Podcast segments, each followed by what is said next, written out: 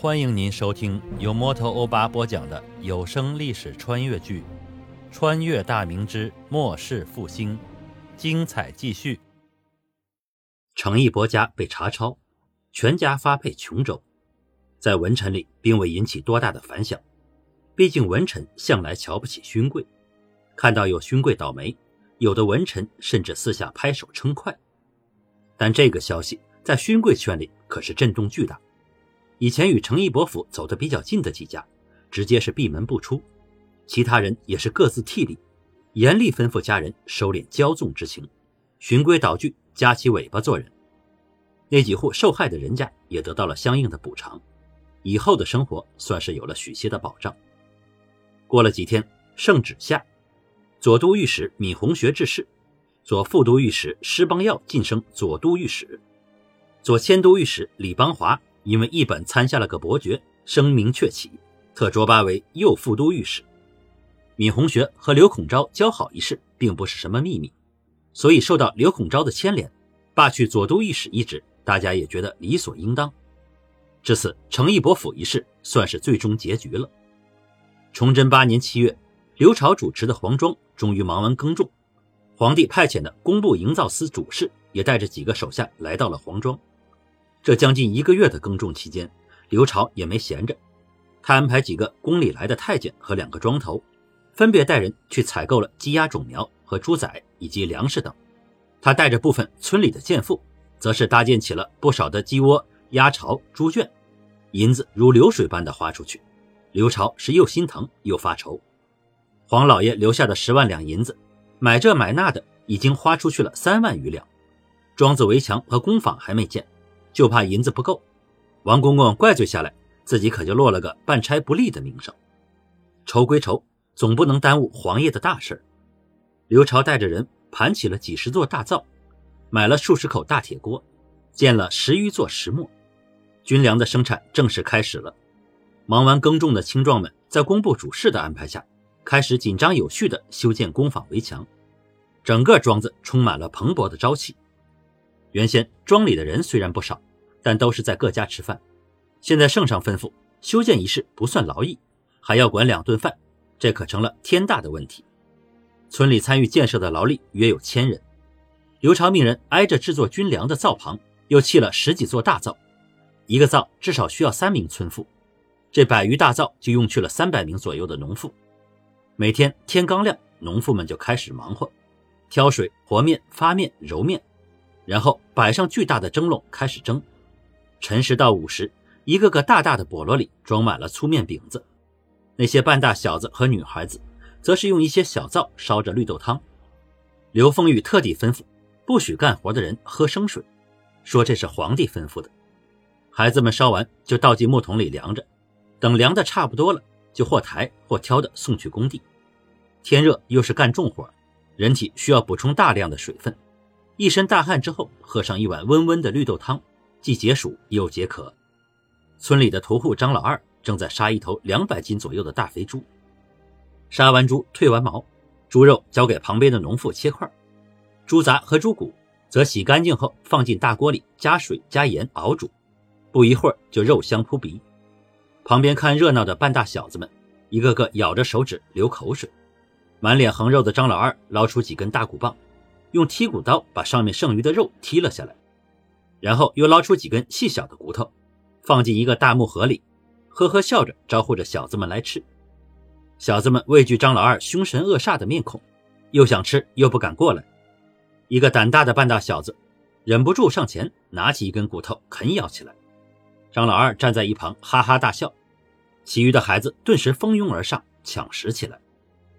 张老二用搭在肩膀上油油的布巾擦了擦汗。随手端起一碗绿豆汤，咕咚咕咚一饮而尽，然后抹了抹嘴，心里说不出的惬意。活了几十年，就数这段时间最开心。刘朝忙得脚后跟都朝前了，宫里来的几个小太监和两个庄头，不断的请示这请示那，他觉得自己已经活了三十几年，加起来都没这半个月的事儿多。晚上回到住处，冲个凉，吃完饭，往床上一倒就睡了过去，一觉就到天亮。忙是忙，但心里说不出的踏实感和成就感。打发走一个过来请示的小太监，刘朝刚要坐下歇会儿，一个身穿便装的精悍男子朝他走了过来。刘朝觉得他眼生，待要开口，精壮男子摸出一块腰牌朝他晃了晃。刘朝心里打了个激灵，这是锦衣卫，还是皇上身边的贴身护卫？他连忙拱手，还未开口，那汉子使了个眼色，示意他噤声，然后悄声地说道：“圣上已到了庄里，特意让我来告诉你，这是微服出巡，不得惊动他人，不要让人知悉圣上的身份。”刘朝随着那汉子来到工坊工地，远远的看见一身书生打扮的朱任清，身边的王承恩青衣小帽，几十个腰间鼓鼓囊囊的精壮汉子分布四周，眼睛警惕地打量着周围。他赶忙小跑着来到皇帝身边，刚要跪拜，突然想起侍卫的嘱咐，改为深深一揖：“皇啊，呃，老爷，那个来也不事先说一声，奴呃小的有失远迎。”崇祯正打量着建好的工坊，闻言转头笑道：“这几日清闲，家里没事儿，忽然想起你这里，就过来看看。做的不错，没想到不到一个月的时间，居然似模似样的。当不得黄老爷夸奖，都是小的应尽的本分。小的生怕耽误黄老爷的大事，所以一到农闲就连忙组织人手开工。工坊已经基本完成。”所以这里的人手不多，都去围墙那边的工地了。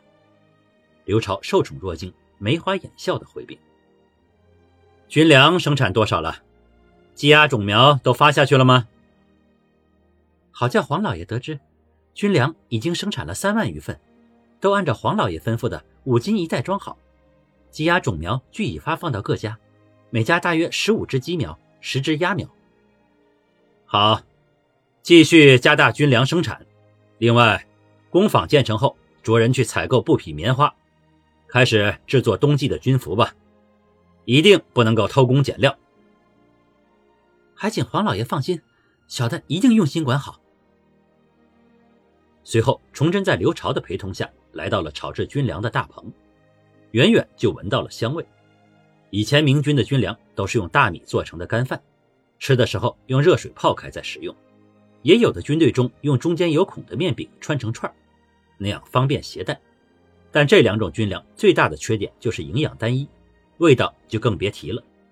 士兵作战行军消耗的体力很大，面和大米能够提供的热量很少。况且就算这样，军粮也是经常积欠，很多明军官兵常常是饿着肚子追敌作战，战斗力和士气那是可想而知。黄庄里制作的军粮复合了各种粮食。又加入了盐、油、糖，营养和热量充足。这样的军粮一斤能顶过去的几斤，并且携带方便，士兵把长袋打个结挂在身上就行。就算每人挂两袋，十斤的重量也不会影响作战和行军。这当然不是崇祯的原创，他只不过是照搬了后世某支军队刚刚成长时期的经验而已。热气腾腾的大锅前，一名健妇正奋力地用木锨搅拌着锅内的粮食。一阵阵的香气扑鼻，炒熟一锅后，用木铲铲进旁边的笸箩里，然后两个打下手的农妇抬起来放到一边一排排的木案之上，待其冷却之后，一些农妇就往缝制好的长袋里装，一个长袋装满了大约五斤左右，很快一袋军粮就装好，然后打结牢固后，有专人负责往麻袋里装。崇祯看完之后点了点头，这种事情自己也不懂，大约应该就是这样吧。看完军粮的生产过程，崇祯没去别的地方，他一边往村外走，一边对刘朝说：“明天我会安排兵部派人前来接收军粮，你还要加大生产力度。现在我大明的军队很多都是饿着肚子在与敌作战，我听到后心里很不好受。官兵们流血牺牲，却常常连顿饱饭都吃不上，这是朝廷的失职啊，也是我的失职。”所以你要尽心尽力，多多生产，早日让全大明的官兵都吃上可口的军粮。明天兵部接收后立即起运，先给洪都和卢都，后续出产的军粮再运往辽东一线，一切就看你的了。黄老爷放心，我就是不吃不睡，也绝不耽误大事儿。刘朝斩钉截铁的说道：“好，我相信你，王承恩，回去跟曹化淳打个招呼，升刘朝为十二间点铺吧。刘朝是凤羽，从六品，点铺是正六品，升了一级。王承恩应下，刘朝激动之下眼眶泛红，又怕村民看到不敢大礼参拜，只能深深的弓下身子，双手过头行礼道：“小的粉身碎骨也难以报答黄老爷的恩典，唯有实心做事以报大恩。”崇祯微笑着拍了拍他的肩头，然后上了马车起驾回宫。各位听友，大家好！主播最近正在参加有声书评选，需要您的助力。您只需要动动手指，帮忙点赞、评论、订阅、转发。欧巴在此真诚的感谢每一位听友，谢谢您。